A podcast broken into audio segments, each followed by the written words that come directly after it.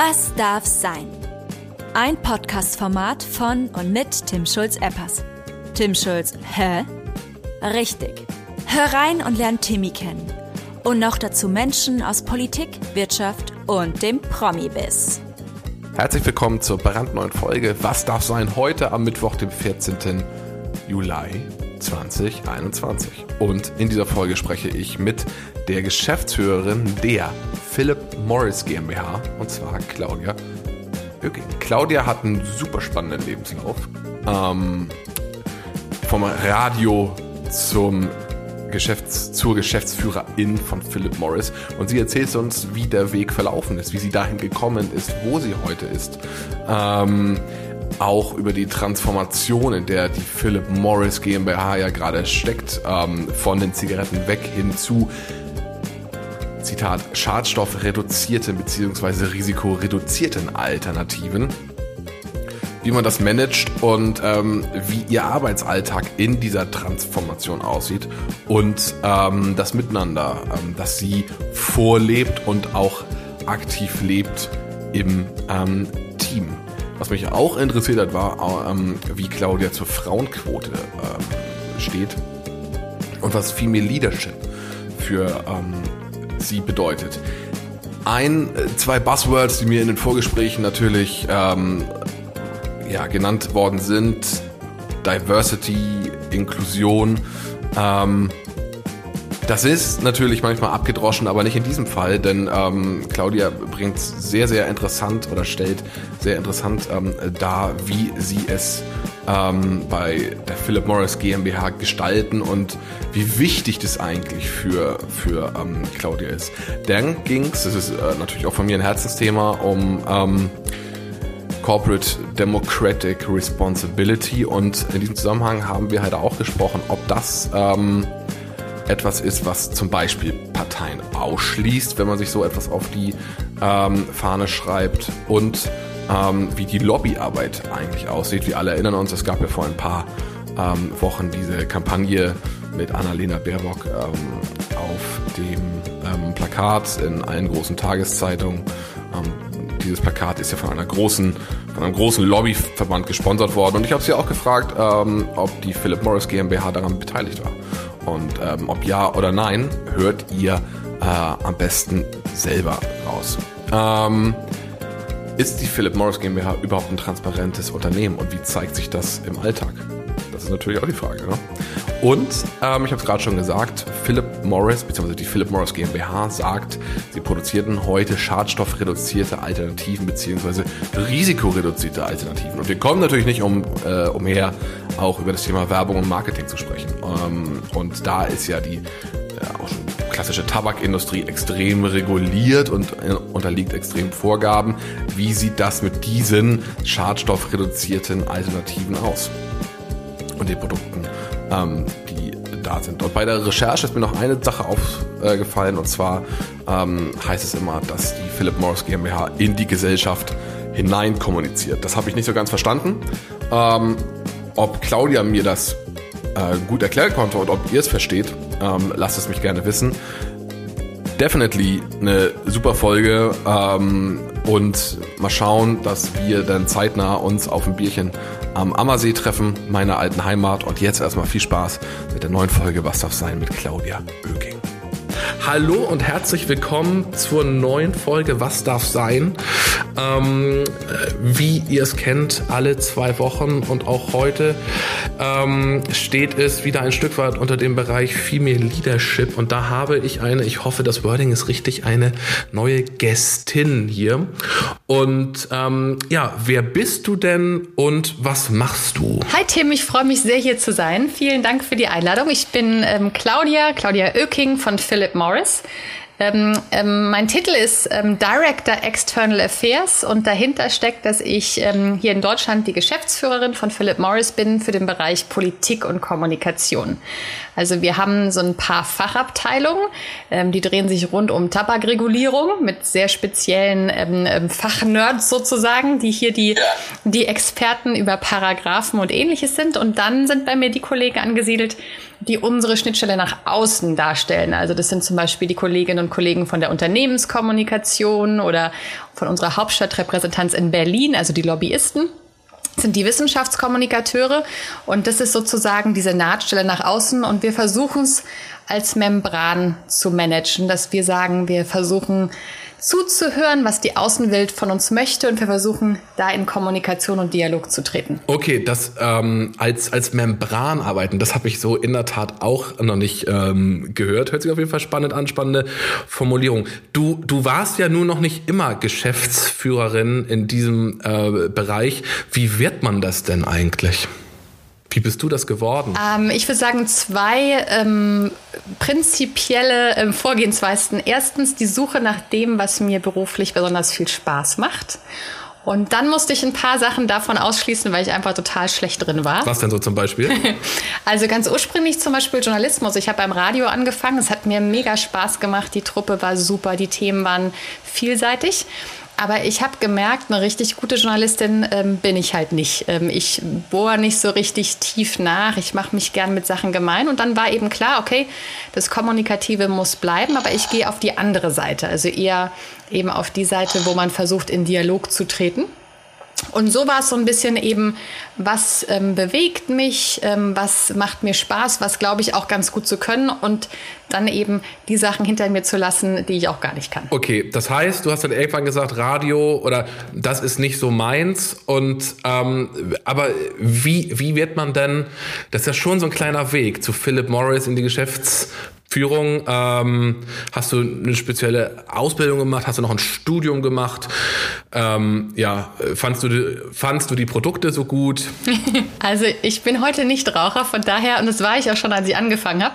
Nee, ich habe also, ich ursprünglich nach dem Abi habe ich also Hörfunkjournalistin ähm, gelernt, also ein Volontariat gemacht. Dann wollte ich immer studieren, ähm, gleichzeitig aber auch nicht aufhören zu arbeiten, weil es mir einfach auch Spaß gemacht hat. Deswegen habe ich das Gesamte verbunden im Rahmen eines dualen Studiums, habe Medien, BWL, Journalismus und PR studiert an der Dualen Hochschule in Ravensburg. Und gleichzeitig hatte ich eben diesen Wechsel vollzogen, also von seitens der Journalistin in die Unternehmenskommunikation, wobei das Unternehmen damals das Land Baden-Württemberg war. Also ich war im Staatsministerium in Stuttgart, in der Landesvertretung, äh, in der, in Entschuldigung, ich war in der, im Staatsministerium in Stuttgart und habe da eben dieses sehr politische Kommunizieren kennengelernt. War auch mal in der Landesvertretung in Berlin und in, in Brüssel. Und dieses Politische hat mir wahnsinnig viel Spaß gemacht und dieses gesellschaftliche Relevante.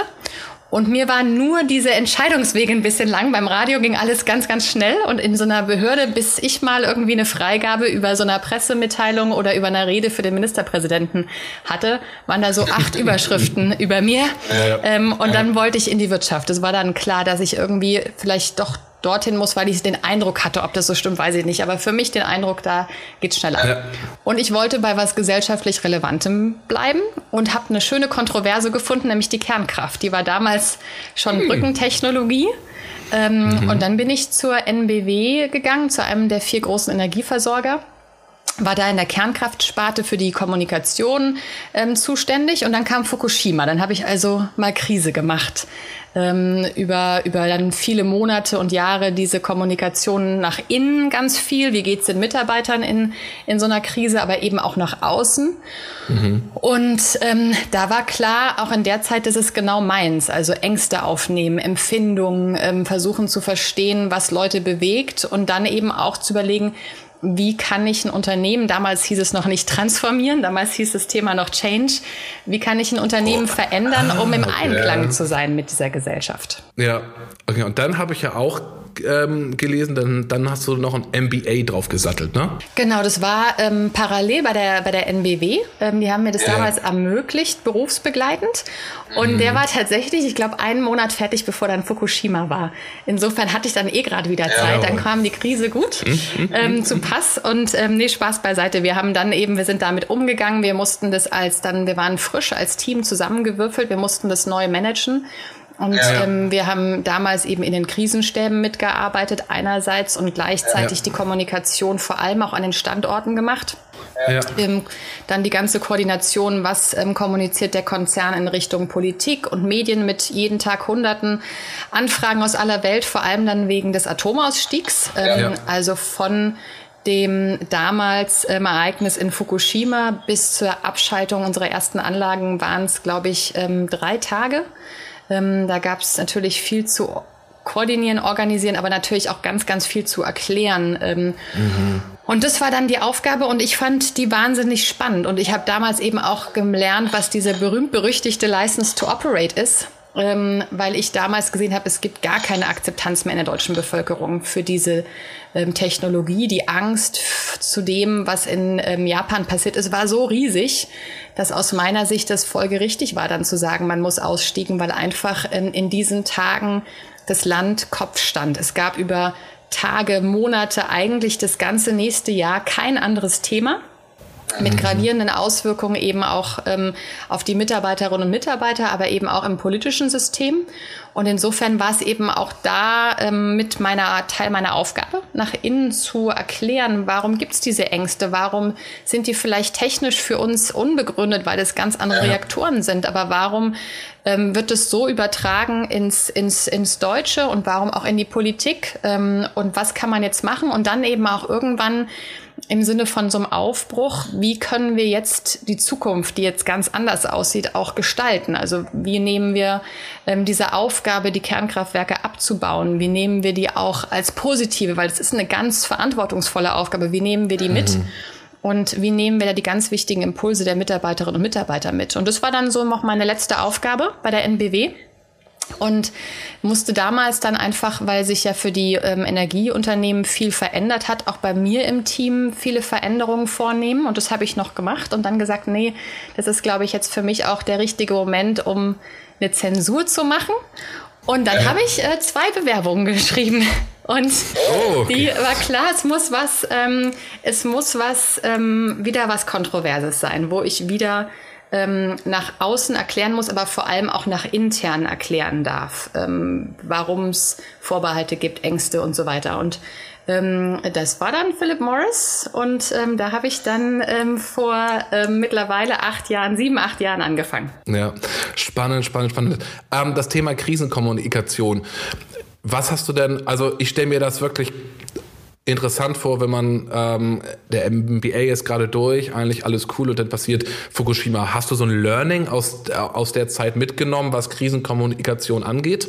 Also ähm, gab es da irgendwas, falls jetzt irgend irgendwer ähm, oder irgendeine Dame zuhört ähm, und äh, dem Bereich zugeneigt ist. Gibt es da irgendein so Learning, das du da teilen kannst? Also ich glaube, das Wichtigste ist, ähm, die Krise kommt. Egal bei welchem Unternehmen und egal aus mm. welchem Grund. Das ist eine Reputationskrise, eine finanzielle, das sind personelle Sachen. Ähm, und die Vorbereitung ist wirklich key. Also in den Kernkraftwerken wird das ja wirklich generalstabsmäßig geprobt. Ähm, ich hatte über viele Jahre mit meinem Team, mit den Kolleginnen und Kollegen eben schon ähm, ähm, Übungen gemacht, bei denen uns die Atomaufsicht ähm, über die Schulter geguckt hat und geschaut hat, angefangen bei denen, ähm, wie funktioniert die Technik, wenn, ich sag mal, mhm. beispielsweise in einem Szenario Strom ausfallen würde. Das sind ja alles immer ja, ja. Szenarien, die nicht eintreten sollen. Da wird ja auch alles für gemacht, aber trotzdem übt man ja in denen. Was, wie geht man technisch um? Was für Textbausteine hat man vorbereitet? Sind die Verteiler auf dem aktuellen Stand? Ähm, wie kommuniziert man, ich sag mal, beispielsweise zum Eingang des Kernkraftwerks, falls da auf einmal ein Kamerateam steht? Und wir hatten das über Jahre immer wieder trainiert. Dann kriegst du knallhartes Feedback. Und dann kannst du tatsächlich auch durch so eine reale Krise sehr gut durchgehen. Also okay. du mhm. hast dann, ähm, ich fahre mittlerweile im, wenn eine Krise ist, fahre ich runter. Also ich merke, wenn mein Puls ruhiger wird, dass es jetzt wirklich Probleme gibt, weil das heißt, dann bin ich in diesem Krisenmodus. Das ist eine gute Eigenschaft, oder? Also wenn man da äh, ähm, diese Fähigkeit hat. Das kriegst du dann antrainiert und insofern mhm. ähm, für jedes Unternehmen, für jede Organisation, für jeden auch Verein, ähm, für jede Behörde für sich zu gucken, was wären denn möglichste Szenarien und wen müsste man dann informieren? Was müsste man dann vorbereitet haben? Was können wir schon vorbereiten, dass wir uns wirklich auf die essentiellen Sachen dann nur konzentrieren müssen? Mhm. Das war es, glaube ich, im Wesentlichen das Wichtigste. Und wie teilt man sich die Arbeit auf? Also bei uns war es damals sehr wichtig, dass der Kommunikator am Tisch überhaupt respektiert wird. Das ist ja in den in, in manchen Betrieben und Kulturen gar nicht so ähm, klar. Der Kommunikator war früher der Verlautbarer, der musste auch nichts von dem verstehen.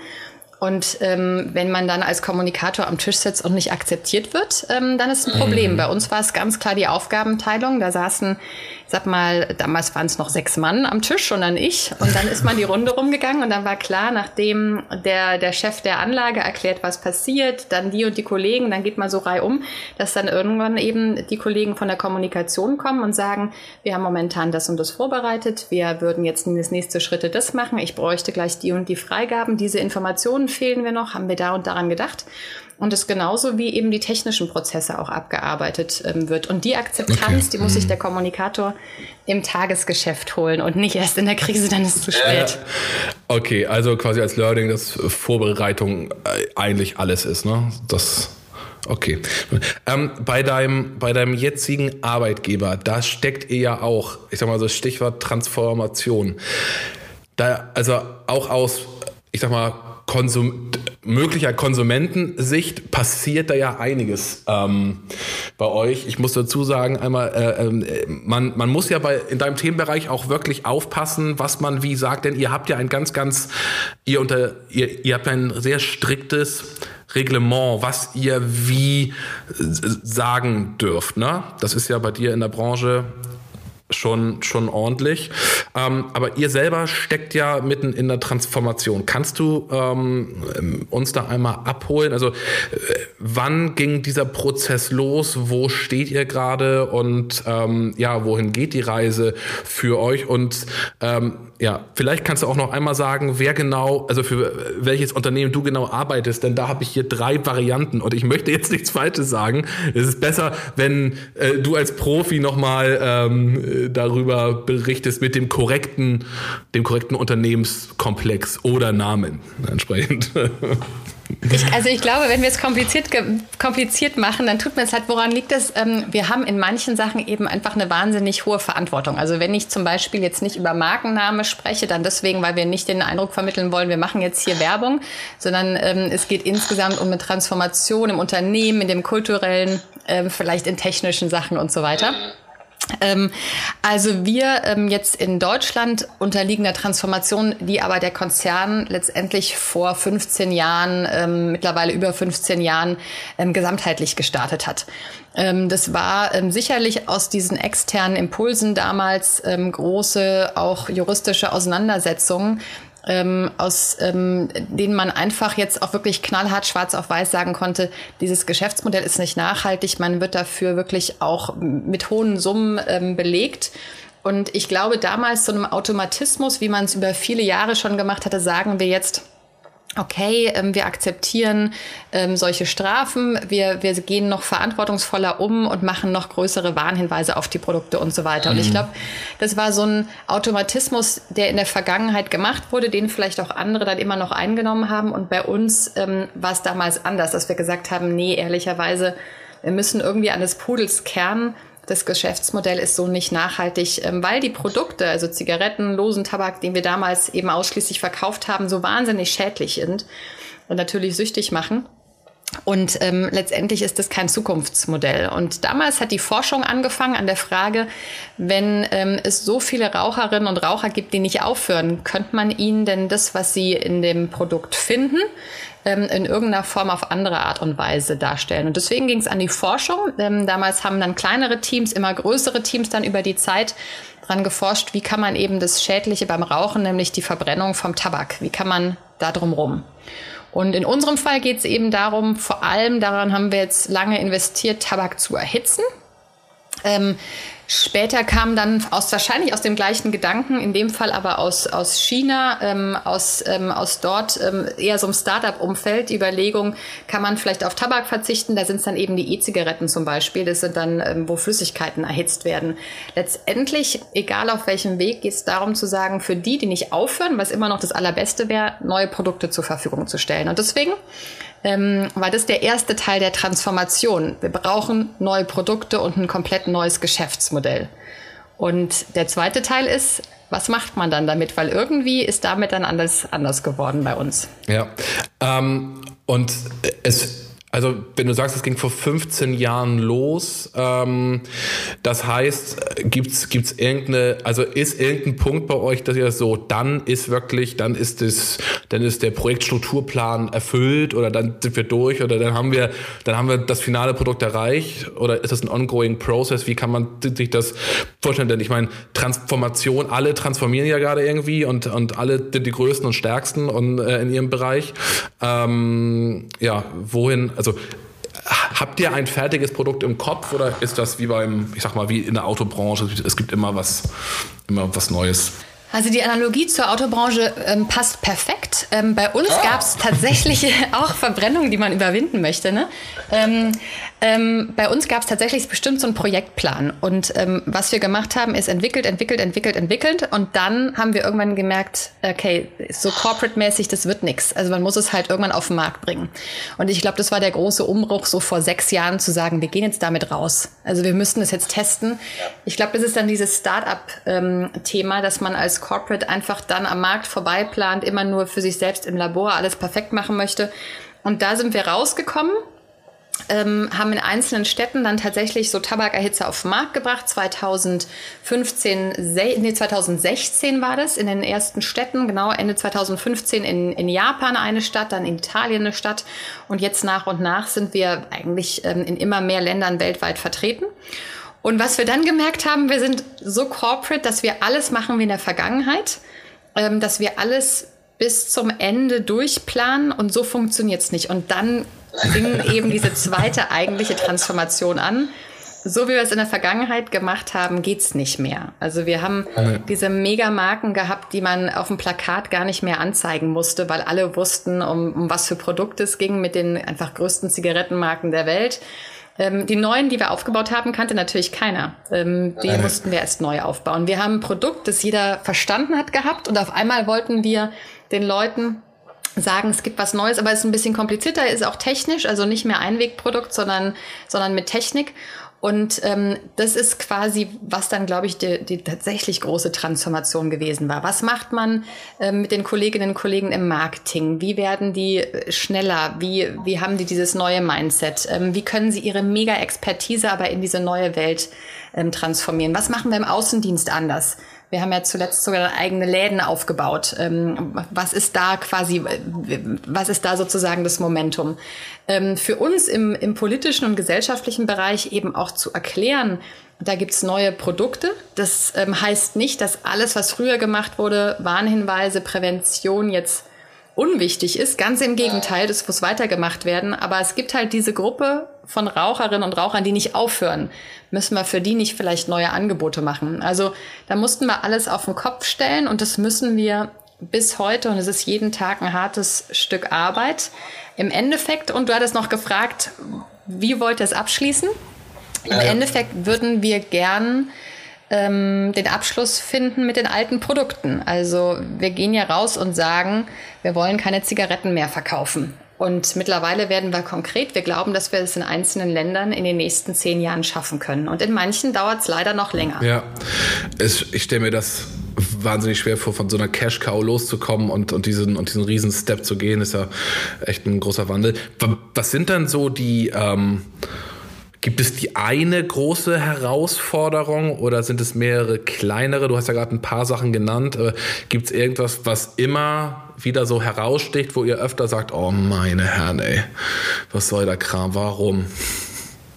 Ähm, also ich, ich glaube tatsächlich, ähm, diese, dieses kulturelle Thema ist das Wichtigste. Und da ähm, ist beispielsweise die Hierarchie ja was, was in so einem großen Konzern, wir haben 80.000 Menschen ähm, weltweit, die Hierarchie, glaube ich, eins von den Themen ist. Ähm, in der heutigen Welt, also ob du jetzt in der Transformation bist oder nicht, ähm, weiterhin ähm, quasi mit Hierarchien zu arbeiten, ähm, lässt sich einerseits nicht verhindern, weil du willst ja auch Leute haben, die Verantwortung übernehmen. Ähm, du hast auch in manchen Bereichen einfach vielleicht besondere Expertise, aber vor allem Leute, die vielleicht besonders gut Teams motivieren und führen können, was ja dann eigentlich die, die Aufgabe der Führungskraft ist aber andererseits es hinzubekommen und zu sagen, wir schaffen im täglichen die Hierarchien so ab, dass alle auf Augenhöhe mitdiskutieren, dass wir jede Perspektive mit reinnehmen. Ich glaube, das bleibt nach wie vor, würde ich sagen, die größte ähm, Herausforderung.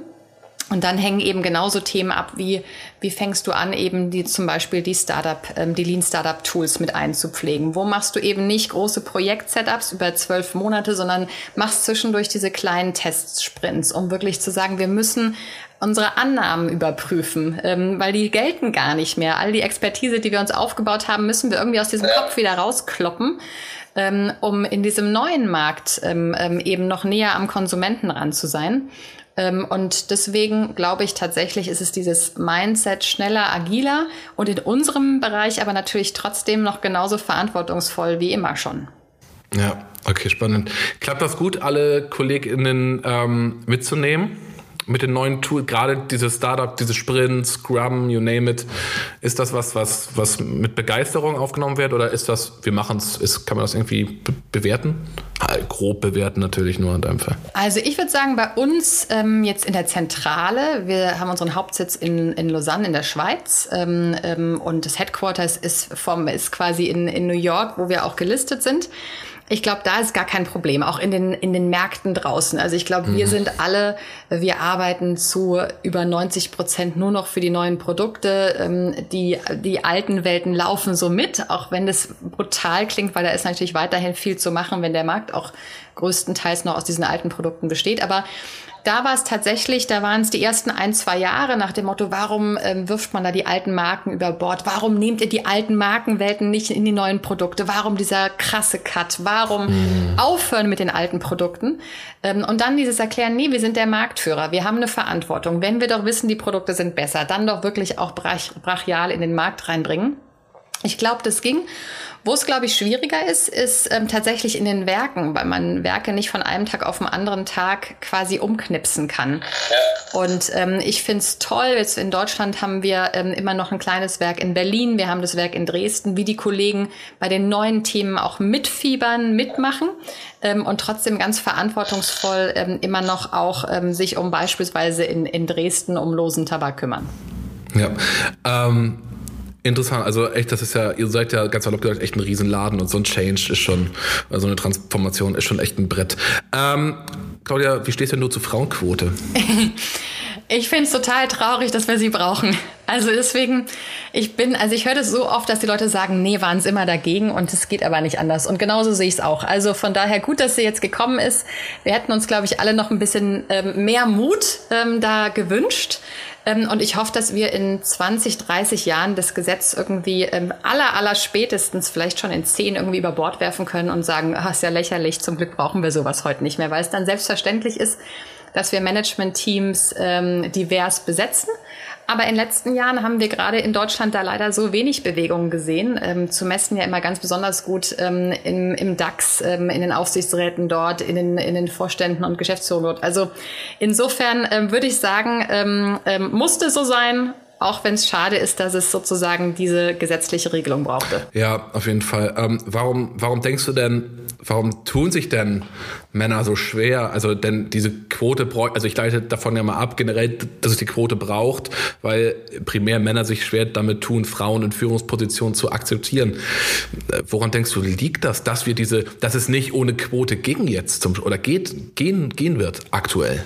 Also von dem, was man ja so ähm, dann auch wissenschaftlich mittlerweile über das Thema weiß, ähm, würde ich jetzt wirklich da niemandem was Böses unterstellen. Wenn wirklich sehr viel ist dieses Thema, dass man einfach ähm, natürlich ähm, Leute, die sich selbst, die einem selbst ähnlich sind, eben fördert. Ähm, ähm, und dieses Thema eben früher sehr männlich dominiert war ähm, und sich dann vielleicht, ähm, ich sag mal so Weiterbildungskommunen auch, auch darüber entwickeln, dass zum Beispiel man sich kennt aus dem Fußballclub, um es jetzt mal ganz, ganz ähm, altbacken und klischee zu machen, dann, ähm, dann muss, ist es ganz bestimmt nicht so, dass irgendwie mit fünf ein, ein, ein Junge in Fußballclub geht bei sich ähm, im Dorf, um dann mal irgendwann später Karriere zu machen. Ich glaube, ähm, ich unterstelle niemanden mal prinzipiell was Böses. Ich glaube, das sind eben diese psychologischen Themen. Ähm, und ich glaube, was man, ähm, was man aber erwarten kann, ist, dass wir Manager ja alle das überwinden.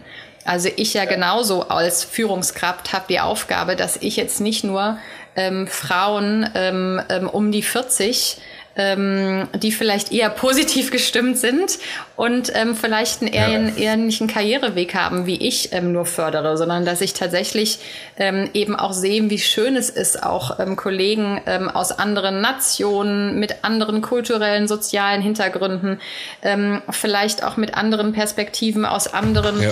ähm, sexuellen Orientierungen oder Identitäten heraus, äh, auf jeden Fall aus anderen Kulturen auch zu Wort kommen lasse und denen genauso einräume, obwohl sie vielleicht zwischendurch in der Diskussion mit mir komplizierter sind ähm, weil sie mhm. nicht meiner Meinung sind. Also insofern, ähm, ich, wie gesagt, insgesamt, ähm, wir wissen heute wissenschaftlich, dass Organisationen besser sind, wenn sie divers sind, dass wir selbst Bias in unserem Kopf haben und ich finde, wir haben im Management mit den Aufgaben, die wir da alle haben, die Aufgabe, diese Bias zu überwinden und dafür zu sorgen, ja. dass wir diverse Teams um uns herum scharen. Ja, dieses Thema Diversität und Inklusion ist ja auch bei euch extrem ähm, prominent ein Thema. Ähm, wie, wie geht ihr damit um? Also wie ähm, lebt ihr das im Alltag? Also erstmal ist es ganz klar, es ist wichtig und zwar äh, durch die Bank weg. Also das ist bei uns auch Chefsache ähm, vom CEO insgesamt über den gesamten, das gesamte Senior Management Team bis in den Vorständen in den Ländern und die ja. Geschäftsführung.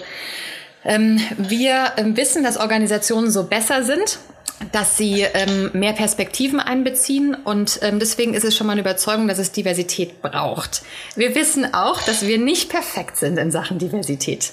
Ähm, also wir sind bestimmt ein mega internationaler Laden und darauf sind wir auch stolz und das lieben wir auch alle. Also jeden Tag mit Kolleginnen und Kollegen aus so vielen Ländern zu tun zu haben, ist großartig. Ist schon cool, ne, glaube ich. Ähm, und das ist was, was wir tatsächlich auch durchweg fördern. Da sind wir bestimmt gut und da muss man jeweils vor Ort in den Ländern nochmal gucken, ob man, ob man da tatsächlich auch über die Hierarchien den, den, den Ausklang auch hinbekommen.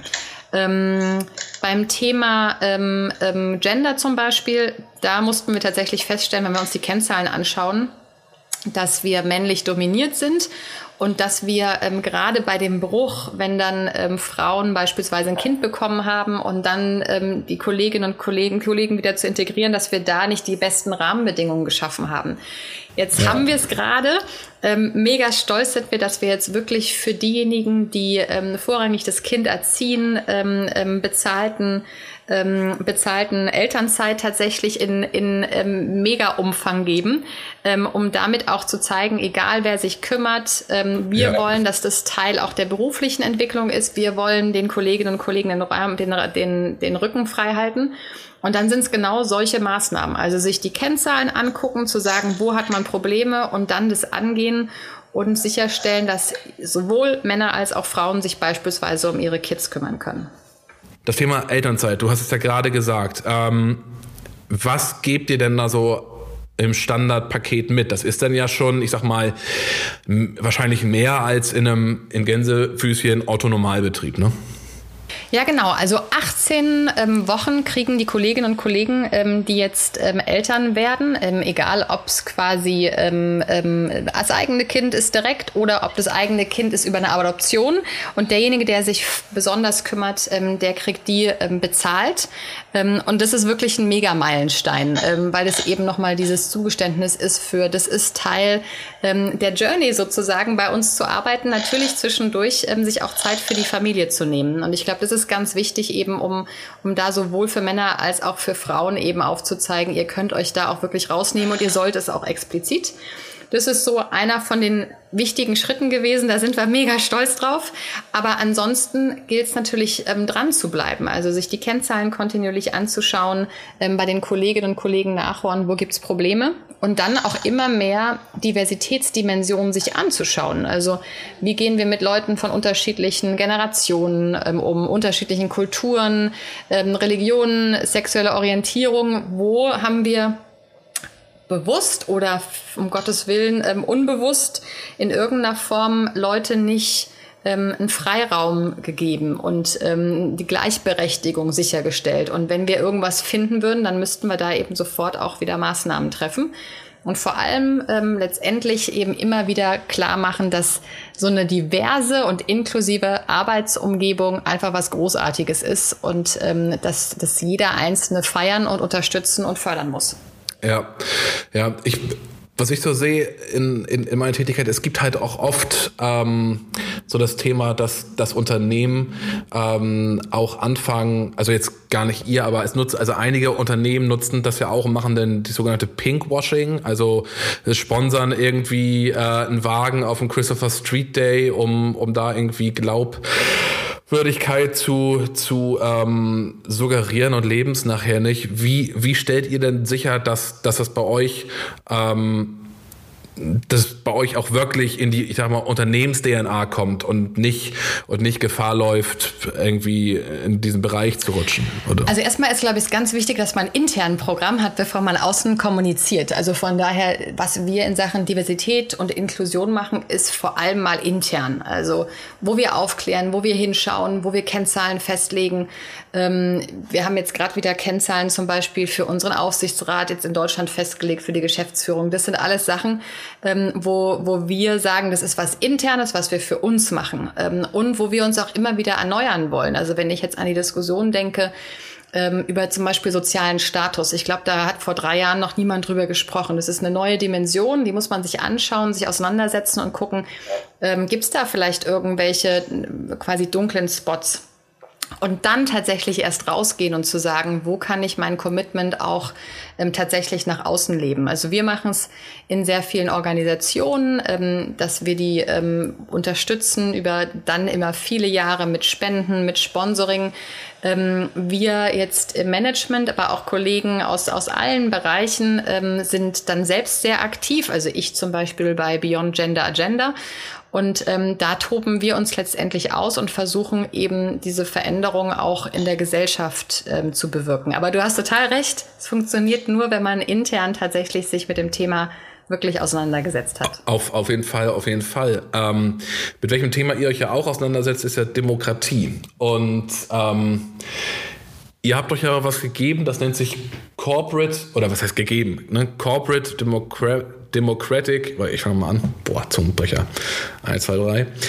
Ihr habt euch ja was auf die Fahne geschrieben und das lebt ihr ja auch ähm, nach eigenen Aussagen und äh, in meiner Recherche ähm, die Corporate Democratic Responsibility. Du hast ja am Anfang auch gesagt, ähm, ja, äh, das macht eure Branche ja, ne? ihr arbeitet ja auch oder ihr wirkt ja auch durch Lobbyisten in Berlin äh, in das Parlament rein. Ähm, für alle, die, die, das, die den Begriff jetzt nur grob zuordnen können, was versteckt sich denn Spannendes dahinter? Also ich sag mal, Lobbying ist ja erstmal was, was ähm, in einer ähm, gut funktionierenden Demokratie eben auf jeden Fall, glaube ich, auch explizit gewollt ist, dass ähm, ob jetzt Unternehmen oder Organisationen, Vereine ihre Positionen einbringen, wir wollen natürlich aber eine Demokratie, in der die abgewogen werden, gegeneinander gestellt werden und dann mit Expertise von Unabhängigen letztendlich zu tatsächlichen Regelungen führen. Ähm, deswegen, das ist sozusagen das eine und da sind wir auch aktiv. Ähm, ganz unabhängig davon ähm, haben wir eben natürlich ähm, vor allem Hausaufgaben, unser eigenes Geschäft zu transformieren. Aber wir wollen auch nicht unterlassen, uns gesellschaftlich einzubringen. Und in der Vergangenheit haben, glaube ich, Unternehmen nach und nach Aufgaben über ihre Wertschöpfungskette hinaus angenommen. Es waren dann irgendwann die sozialen Aufgaben, also Corporate Social Responsibility, jetzt ist mehr und mehr Nachhaltigkeitsthemen, also Lieferkette, Menschenrechte und so weiter. Ähm, da haben wir uns nie ausgeruht und da machen wir sehr viel und in der Regel wirklich auch schon über viele Jahrzehnte. Mhm. Ähm, in den letzten Jahren war es jetzt bei uns, und es ist ein Thema, was wir jetzt hier in Deutschland vor allem ähm, vorantreiben, ähm, eines der Themen, dass wir gesagt haben, wir haben eine neue gesellschaftliche Aufgabe in dieser mega komplexen Welt. Und wir haben tatsächlich ein Problem bei der, bei der Demokratie. Wir haben ähm, das Thema von Populismus, wir haben das Thema von Infragestellungen von den verschiedenen Säulen, die unsere Demokratie ausmachen, in der wir ja auch als Unternehmen mit der Stabilität, die sie bringt, ähm, auch gerne arbeiten. Daneben ist es uns auch ein persönlicher ähm, Wert. Und insofern hatten wir nach und nach angefangen äh, mit verschiedenen Formaten, sei es Studien ähm, zur Zusammengehörigkeit in der Gesellschaft, sei es Veranstaltungsformaten, Demokratie Award zu sagen, wo können wir uns einbringen. Und dann war das sozusagen eigentlich nur noch dann dieser Schritt, stimmt, wir haben eine demokratische ähm, Verantwortung, die wird auch von allen akzeptiert. Also wir haben sehr viel Zuspruch bekommen, wir sind viel bei Konferenzen, wir rufen mittlerweile andere Unternehmen auf zu sagen, ihr müsst drüber nachdenken, wie ihr über die Organe in der Demokratie sprecht, wie ihr über Politiker sprecht, weil all das wirkt natürlich auf eure Kolleginnen und Kollegen, auf eure Unterne auf unserer Unternehmen insgesamt. Und insofern ähm, sehen wir das mittlerweile, da wir es reflektiert haben, mit dem Feedback tatsächlich als eines von unseren Aufgaben, ähm, ähm, die wir auch bei anderen Unternehmen zu sagen, ähm, mit den Herausforderungen in der Gesellschaft wachsen unsere aller Aufgaben. Und in den letzten Jahren ist eben leider mit der Spaltung in der Gesellschaft auch die für die Demokratie dazugekommen. Ja, ähm, wo wir gerade über Lobbyismus reden, ich, ich, ich komme nicht drum rum, darauf einzugehen. Und zwar einmal deine Meinung als Kommunikationsexpertin. Es gab ja jetzt große, eine große Kampagne von der Initiative Neue Soziale Marktwirtschaft. Hast du ja wahrscheinlich auch mitbekommen, dieses äh, Plakat. Erste Frage, wart ihr daran beteiligt? Nein. Okay. Was hältst du denn als ähm, Kommunikationsexpertin von dieser Kampagne? Ähm, also meine ganz persönliche Meinung, ich finde sie nicht gut. Ähm, ich finde, ähm, den Dialog in der Gesellschaft prägen wir als Akteure alle mit. Und in dem Fall haben sich ja auch der ein oder andere große Verband jetzt schon distanziert, zum Beispiel die Bundesvereinigung der deutschen Arbeitgeberverbände beispielsweise. und ich finde, positive Sachen hervorzuheben, Impulse zu geben, ähm, ähm, Motivation zu stiften, Selbstverantwortung übernehmen. Ich glaube, das ist die Rolle, die wir einnehmen können, ohne dabei parteipolitisch zu sein, finde ich jetzt ganz persönlich. Aber wenn man sich schon entscheidet, parteipolitisch zu sein, dann finde ich doch eher ähm, in, in einer sehr konstruktiven Art und Weise. Und ich finde, das ist jetzt hier misslungen, so spannend ich in den letzten Jahren immer die Initiative Neue Soziale Marktwirtschaft verfolgt habe ähm, und die bestimmt auch in Deutschland immer wieder Lobbystandards gesetzt hat. Hier, glaube ich, ist es nicht gelungen. Ähm, und daneben ist in diesem speziellen Motiv auch so viel Angriffsfläche gewesen und ähm, Angriffsfläche, weil man ähm, Personengruppen ähm, einfach ähm, verletzt hat. Also wir haben ich glaube, von Zentralrat der Jugend jetzt äh, Juden am Wochenende die Kritik gehört. Ähm, wir haben von, von, von, von Gruppen, die sich für Frauen einsetzen, Kritik gehört. Und ich finde, ähm, in so einem konstruktiven sich einbringen jetzt in solchen Wahlkampfzeiten, ähm, finde ich ähm, viel bessere Impulse für die Zukunft. Also wenn ich jetzt denke an, an, an Autoren, an Manager, die jetzt gerade sagen, man könnte doch das machen, man könnte in Zukunft das, lasst uns das bei der Digitalisierung überlegen dann finde ich, geht da viel mehr aus, als irgendwelche Schreckensbilder an die Wand zu malen. Ja, okay, ist auf jeden Fall ein spannendes, spannendes. Äh, Was meinst du denn? Wie fandest du es? Ich fand es wirklich unglaublich schlecht. Also ich habe auch auf LinkedIn, da ist mir echt ähm, die, die Hutschnur geplatzt, um es mal förmlich auszudrücken. Ähm, ich habe mich, ich nehme mir eigentlich immer vor, mich an solchen, also wirklich nur irgendwie zu kommentieren, wenn ich ach, keine Ahnung, wenn ich irgendwie wirklich eine Meinung habe. Und dann habe ich ähm, aber unter Werben und Verkaufen, keine Werbung jetzt an der Stelle, ähm, habe ich halt, die hatten das Thema halt bei sich auf dem LinkedIn-Post und da habe ich halt irgendwie geschrieben, ähm, also sinn, sinngemäß, wie kann man so eine Angst vor einer, vor einer Frau haben und vor diesem Themenkomplex? Und dann kam ziemlich schnell so dieses Ding, ja, das hat der, dieses bla bla bla, sie verzerren da die Darstellung, äh, es geht ja nicht um die Frau, es geht um das Wahlprogramm. Dann habe ich halt geschrieben, ja gut, aber haben Sie mal das Wahlprogramm durch, durchgelesen. Also äh, es geht ja nicht darum, nur zu verbieten, sondern es hat ja auch ähm, gute Dinge. Und ich persönlich bin zum Beispiel für Sachen wie die Finanztransaktionssteuer. Das ist meine persönliche Meinung. So, ähm, und das ist halt, es ist so ein skurriles, so ein skurriles, ähm, so eine Darstellung an, angefangen bei der Anlehnung an Moses, glaube ich. Das war ja die Herleitung für den, äh, für auch die die Kritik. Und da, also ich weiß nicht, also ich habe mir auch versucht vor, vorzustellen, wie so diese Briefing-Runden vonstatten gegangen sind. Also dann saßen da Menschen in Zoom-Calls und haben sich dann irgendwie überlegt, ähm, ja, wir wir inszenieren jetzt Annalena Baerbock so und also A, dass das nicht schon, also ich finde das A schlimm und B, bin ich mir so sicher, dass das einfach mit einem Mann nicht passiert wäre. Die hätten Robert Habeck nicht so krass, wenn er es wäre, nicht so krass abgelichtet. Und dieses ganze, Ich fand es wirklich schrecklich. Also von vorne bis hinten fand ich es unmöglich. Und damit hat sich auch der Lobbyverband, wie du schon sagst, Lobbying hat ja auch wirklich gute Seiten. Ähm, aber damit hat sich dieser Lobbyverband überhaupt keinen Gefallen getan. Also überhaupt nicht. Das ist ganz, ganz schlimm. So viel. Vielleicht hängt es ja auch den, den, den, die Einbringung von ähm, Unternehmen, Verbänden und Managern jetzt im im Wahlkampf auch so ein bisschen um, dass alle merken, lasst uns konstruktiv sein, lasst uns wirklich Impulse geben. Ähm, wenn ich jetzt denke an Verena Pauster, ähm, was sie jetzt seit Monaten ja schon ähm, für wirklich konstruktive Impulse gibt. Und dann kann man eben auch mal sagen, weil da und da stehen wir gerade, wir sind noch nicht weit genug in den und den Themen, also lasst uns da und da hinkommen. Ganz konkret könnte das so und so heißen. Ähm, aber dieses, wir müssen schon gemeinsam anpacken, die Aufgaben sind zu groß, das geht mir sonst hier auch verloren. Da bin ich ähm, total bei dir. Von daher, ich bin mal gespannt. Also wir ähm, sind gerade mit, ähm, mit ein, zwei Organisationen dran ähm, ähm, an einem Wahlaufruf. Und da bin ich eben auch gespannt. Und da ging es eben genau darum zu sagen, wir wollen nicht parteipolitisch für jemanden, gegen jemand, sondern wir wollen aufzeigen, wir haben große Aufgaben in der Gesellschaft. Die sind nicht immer mit Schwarz und Weiß und leichten Antworten zu kriegen. Aber die Polizei, Politik, äh, Polizei sicherlich auch, die Politik bemüht sich nach besten Möglichkeiten, sie mhm. anzugehen. Und ähm, deswegen ist es auch so wichtig, dieses größte Privileg, das wir haben in der Demokratie, nämlich wählen zu gehen, auch zu nutzen.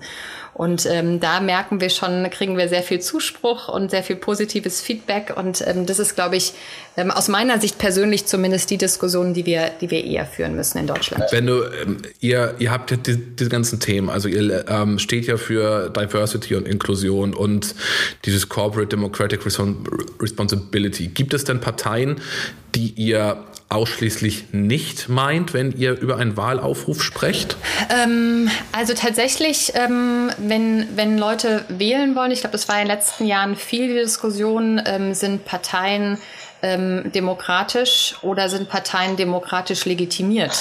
Und die Wahlen legitimieren Parteien. Und ich glaube, äh, man tut gut daran, sich jetzt ähm, konstruktiv damit auseinanderzusetzen über die Wahlprogramme, ähm, über, über Diskurse, über ein Teilnehmen an den vielen virtuellen Veranstaltungen, wofür die Parteien stehen. Ich würde immer tatsächlich auch schauen, was sind die Parteien, die ähm, die großen Herausforderungen nicht nur aufzeigen und äh, mit ganz viel schwarzer Tinte an die Wand malen, sondern tatsächlich aufzeigen, okay, und so und so gehen wir die an und da Impulse setzen. Ähm, und insofern, nee, wer am Ende gewählt wird, ähm, der hat mit einer Aufgabe.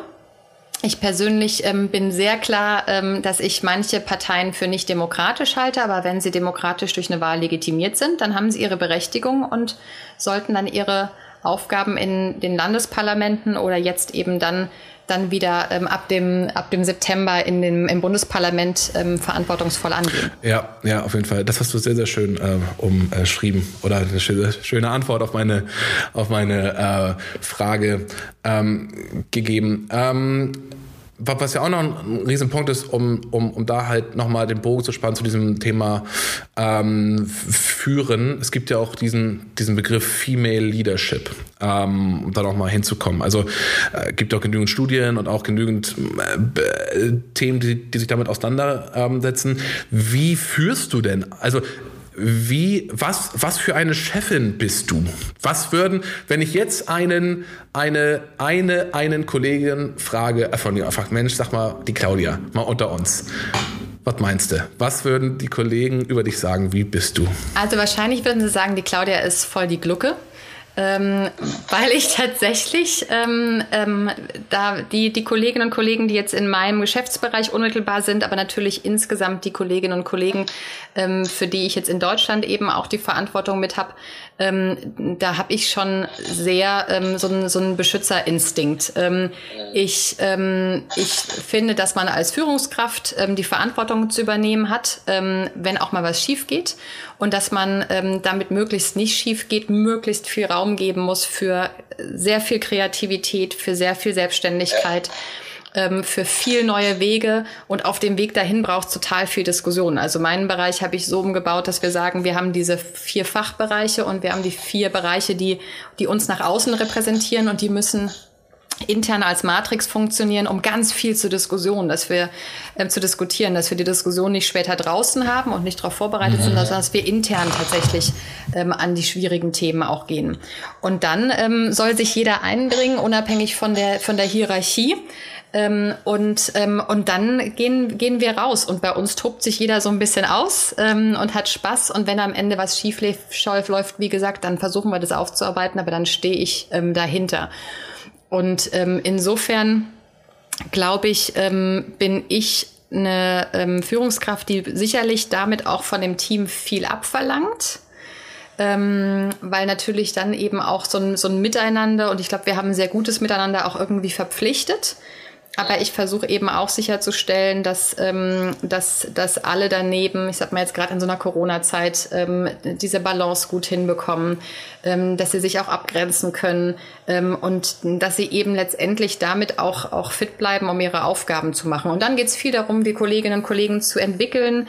Da spricht man natürlich auch über Sachen, die nicht gut geklappt haben, über die Sachen, ähm, die ausbaufähig sind, über die Sachen, die einfach gar keine Stärken sind, wo man sagt, geh doch lieber in den Bereich und dann voll auf die Stärken setzen und die Kollegen durchführen. Und deswegen, also ich bin total verliebt in mein ganzes Team ähm, und mega stolz drauf. Und, ähm, ähm, und insofern nochmal zurück, ja, mega Glucke. Ja, okay. Spannend. Das habe ich so auch noch nicht gehört, dass jemand so von sich spricht. Aber das ist doch ein positives Bild. Das äh, ähm, hört man doch ähm, äh, gerne.